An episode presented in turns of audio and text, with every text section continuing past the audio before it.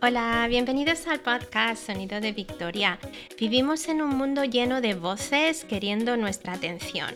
¿A quién escuchar? ¿En quién creer o confiar? Soy Sisi y en mis audios comparto el sonido de la evidencia de que Jesús tocó, transformó y dio propósito a mi vida y no hay duda de que también lo puede hacer por ti. Los audios están disponibles en mi página de internet sonidodevictoria.com y en distintas aplicaciones como Samsung, Música Amazon, iTunes, Evox y Podbean. Simplemente busca Sonido de Victoria. Confío en que te inspiren.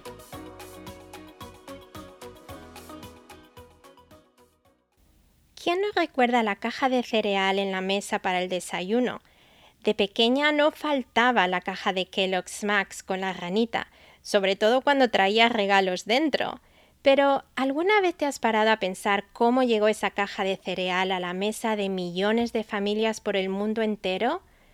Trabajando en el mundo de la publicidad, sé que el éxito de las compañías de cereales se debe al azúcar y a los millones de dólares agresivamente invertidos en campañas publicitarias, sobre todo con un objetivo principal, los niños. Para atraer a los peques, ¿qué empezaron a hacer? Usar mascotas de dibujos animados, ¿verdad? Personajes como Tony el Tigre aparecieron por primera vez en la década de 1930 los niños querían ser tan fuertes como el Tony, el tigre. Lo que mucha gente desconoce es la historia detrás de la caja de cereal. La famosa marca Kellogg's es el nombre del doctor John Kellogg y la idea de comer cereal salió de su sanatorio a finales del siglo XIX. Kellogg creía que podía mejorar la salud de los estadounidenses cambiando la dieta. En sus palabras, Kellogg, quien por cierto era vegetariano, escribió las carnes muy condimentadas, las salsas estimulantes y los bocados delicados en una variedad infinita irritan los nervios y reaccionan sobre los órganos sexuales. Kellogg dejó muy claro que él creía que las dietas de los estadounidenses, centradas en la carne, conducían a pecados carnales. De ahí salió la idea de comer cereal como parte de una dieta saludable ah, que tomara el lugar de esos desayunos tan fuertes que durante la revolución industrial ah, los americanos estaban haciendo. Sin embargo, no fue el doctor Kellogg quien se lanzó al negocio de los cereales, fue su hermano. De hecho, los hermanos llegaron a separarse a la hora de trabajar porque el doctor Kellogg dejó muy claro que él no iba detrás ni de negocio ni de dinero, él quería informar y ayudar y también dejó muy claro que no estaba de acuerdo con añadir azúcar al cereal solamente para tener más ventas. Su hermano se enfadaba mucho con él porque compartía gratuitamente la receta del cereal e incluso permitía que la gente viera cómo lo preparaban y quizá en ese punto su hermano sí acertó, pues hasta el día de hoy uno de sus competidores es la marca Post, el nombre del hombre que fue un paciente en el sanatorio de Kellogg. Bueno, ¿y qué tendrá que ver el tema de la caja de cereal con la Biblia? Pues yo diría que el tema de la dieta. La verdad es que continuamente me sorprende la sabiduría de Dios en todo, cómo su palabra es relevante en nuestros días. Me parece muy interesante ver en las páginas de la Biblia cómo Dios cambió la dieta, no solamente del hombre, pero también de los animales. ¿Por qué lo haría? Me pregunto. ¿Y qué podemos aprender y aplicar a nuestras vidas? Así que si te interesa el tema, miremos juntos lo que Dios hizo. La declaración de Dios en Génesis 1.31 fue realmente la señal para indicar que todo lo que existía estaba ahí por su diseño y por su creación. Y vio Dios todo lo que había hecho y todo era muy bueno. Vino la noche, llegó la mañana, ese fue el sexto día. Vale. Dios dijo que todo lo que había creado era muy bueno y eso incluye los dos versículos que van antes que ese, que dicen lo siguiente. Entonces Dios dijo, miren, les he dado todas las plantas con semilla que hay sobre la tierra y todos los árboles frutales para que les sirvan de alimento. Y he dado toda planta verde como alimento para todos los animales salvajes, para las aves del cielo y para los animales pequeños que corren por el suelo, es decir, para todo lo que tiene vida. Y eso fue lo que sucedió. Hmm. Está bien claro que allí nadie era carnívoro. Y si seguimos leyendo, vemos que Adán y Eva pecaron, se le abrieron los ojos, sintieron vergüenza por su desnudez y cosieron hojas de higuera para cubrirse.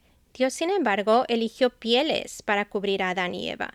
¿Y de dónde sacó Dios las pieles? Dios tuvo que tomar la vida de un animal para cubrir el pecado. El sacrificio de un animal empezó a ser necesario. Este momento señala un gran cambio en el orden creado por Dios. La bella armonía entre todos los seres creados ya se había empezado a romper debido al pecado. ¿Y dónde vemos cuando Dios aplica otro cambio al orden de su creación? En el relato de Noé, después del diluvio. Génesis 9. Dios bendijo a Noé y a sus hijos y les dijo, Tengan muchos hijos y pueblen el mundo, todos los animales de la tierra, las aves del cielo, los animales que se arrastran por el suelo y los peces del mar, les temerán. Todos estarán bajo su dominio. Pueden comer cualquier animal, así como les he dado las plantas verdes para comer, ahora les permito que coman de todo, pero no deben comer carne que todavía tenga sangre, la cual es su vida. Exigiré su sangre por su vida. ¿Vale? A partir de ese momento los animales temerían al hombre, pues el hombre empezaría a cazar y a comer animales. De hecho, la primera mención en la Biblia de un cazador es poco después del diluvio. Y me sigo preguntando, ¿por qué Dios añadiría la dieta inicial? ¿Por qué daría nuevas instrucciones? ¿Sería porque ya el hombre no estaba en el jardín del Edén, donde todo era perfecto y muy bueno? ¿Sería porque Dios ya había visto el pecado aumentar, que la tendencia de los pensamientos del corazón del hombre era hacia el mal y la crueldad? ¿Sería porque después del diluvio la vegetación había sido destruida? Más adelante, en el libro de Levítico eh, capítulo 11, vemos que Dios habló con Moisés y su hermano Aarón y les dio instrucciones o leyes alimenticias sobre animales puros e impíos, los animales que podían comer y los que no podían comer.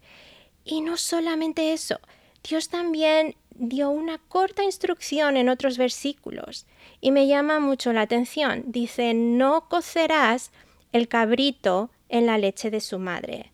A mi modo de ver, aquí Dios demuestra que tenemos una responsabilidad de tratar los animales con pasión. No significa que tenemos el derecho de maltratarlos o usarlos de manera indebida.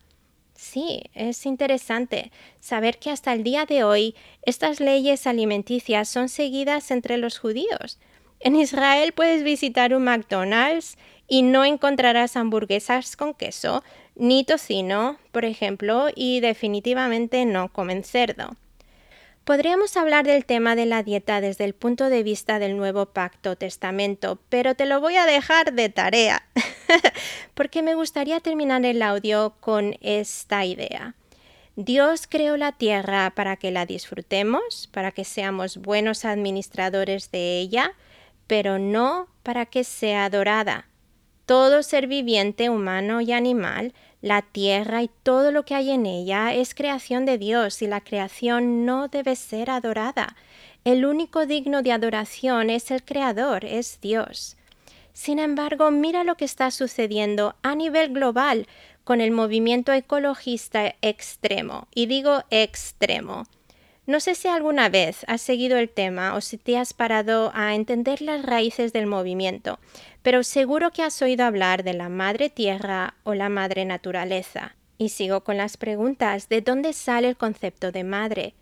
¿Sabías que tenía una conexión con la adoración pagana de, y no sé cómo se pronuncia, Gea o Gaia? Es la mitología griega, donde Gea Gaia fue la primera deidad de la que surgieron todas las demás. Es la personificación de la tierra, la madre de la vida. Así es que la gente en ese extremo mira la tierra y la comparan con ella, comparan los animales, las montañas, las flores, como si fueran sus hermanas y hermanos, teniendo los, los mismos derechos que ellos. Poner a la naturaleza por encima del ser humano y por encima de Dios es una ideología muy peligrosa.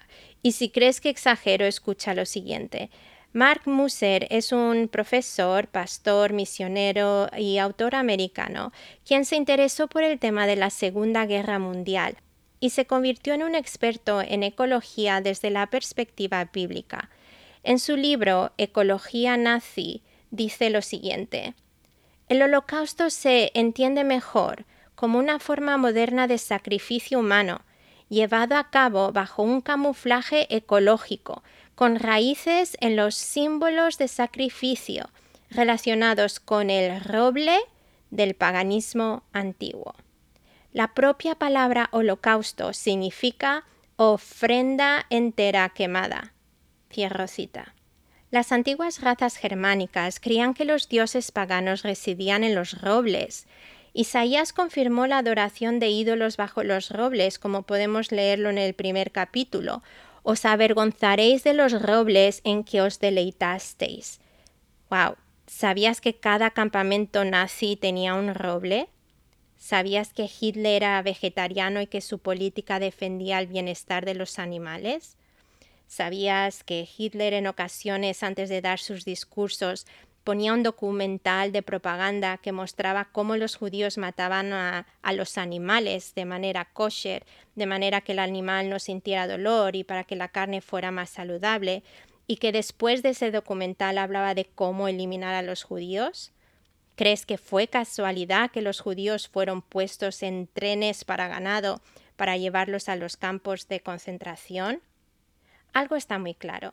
La mentalidad ecológica nazi no ha desaparecido. Basta con ver varios anuncios de publicidad hechas por una organización que defiende a los animales llamada PETA, donde compararon el trato de los animales con el holocausto humano. El peligro en ser extremista en cualquier tema está en alejarse de Dios, sus propósitos, sus planes, su verdad, sus pensamientos y caminos. Quieren reparar el mundo pero sin Dios y sin el concepto del pecado. Eso lleva al mal uso de las ideas bíblicas, distorsionan la verdad. Y esta es la verdad.